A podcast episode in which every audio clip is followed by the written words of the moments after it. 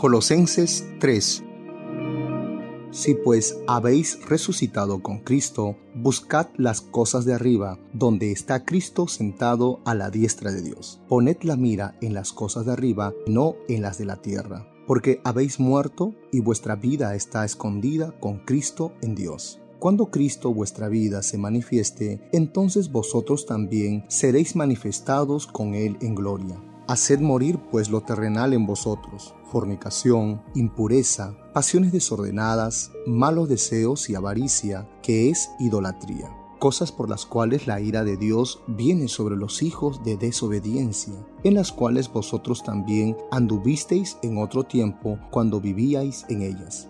Pero ahora dejad también vosotros todas estas cosas, ira, enojo, malicia, blasfemia, palabras deshonestas de vuestra boca. No mintáis los unos a los otros, habiéndoos despojado del viejo hombre con sus hechos, y revestíos del nuevo, el cual conforme a la imagen del que lo creó, se va renovando hasta el conocimiento pleno, donde no hay griego ni judío, circuncisión ni incircuncisión, bárbaro ni escita, siervo ni libre, sino que Cristo es el todo y en todos.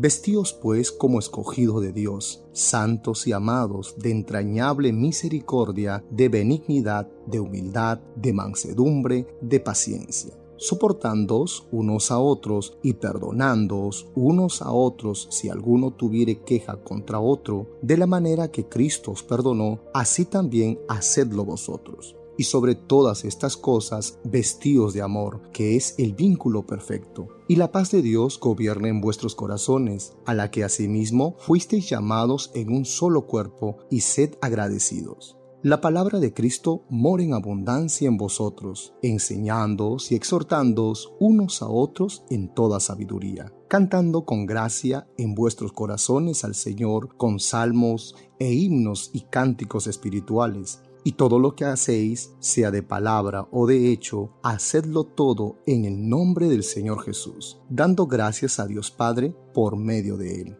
Casadas, estad sujetas a vuestros maridos como conviene en el Señor. Maridos, amad a vuestras mujeres y no seáis áspero con ellas. Hijos, obedeced a vuestros padres en todo, porque esto agrada al Señor. Padres, no exasperéis a vuestros hijos para que no se desalienten Siervos, obedeced en todo a vuestros amos terrenales, no sirviendo al ojo como los que quieren agradar a los hombres, sino con corazón sincero, temiendo a Dios. Y todo lo que hagáis, hacedlo de corazón, como para el Señor y no para los hombres, sabiendo que del Señor recibiréis la recompensa de la herencia, porque a Cristo el Señor servís mas el que hace injusticia recibirá la injusticia que hiciere, porque no hay acepción de personas.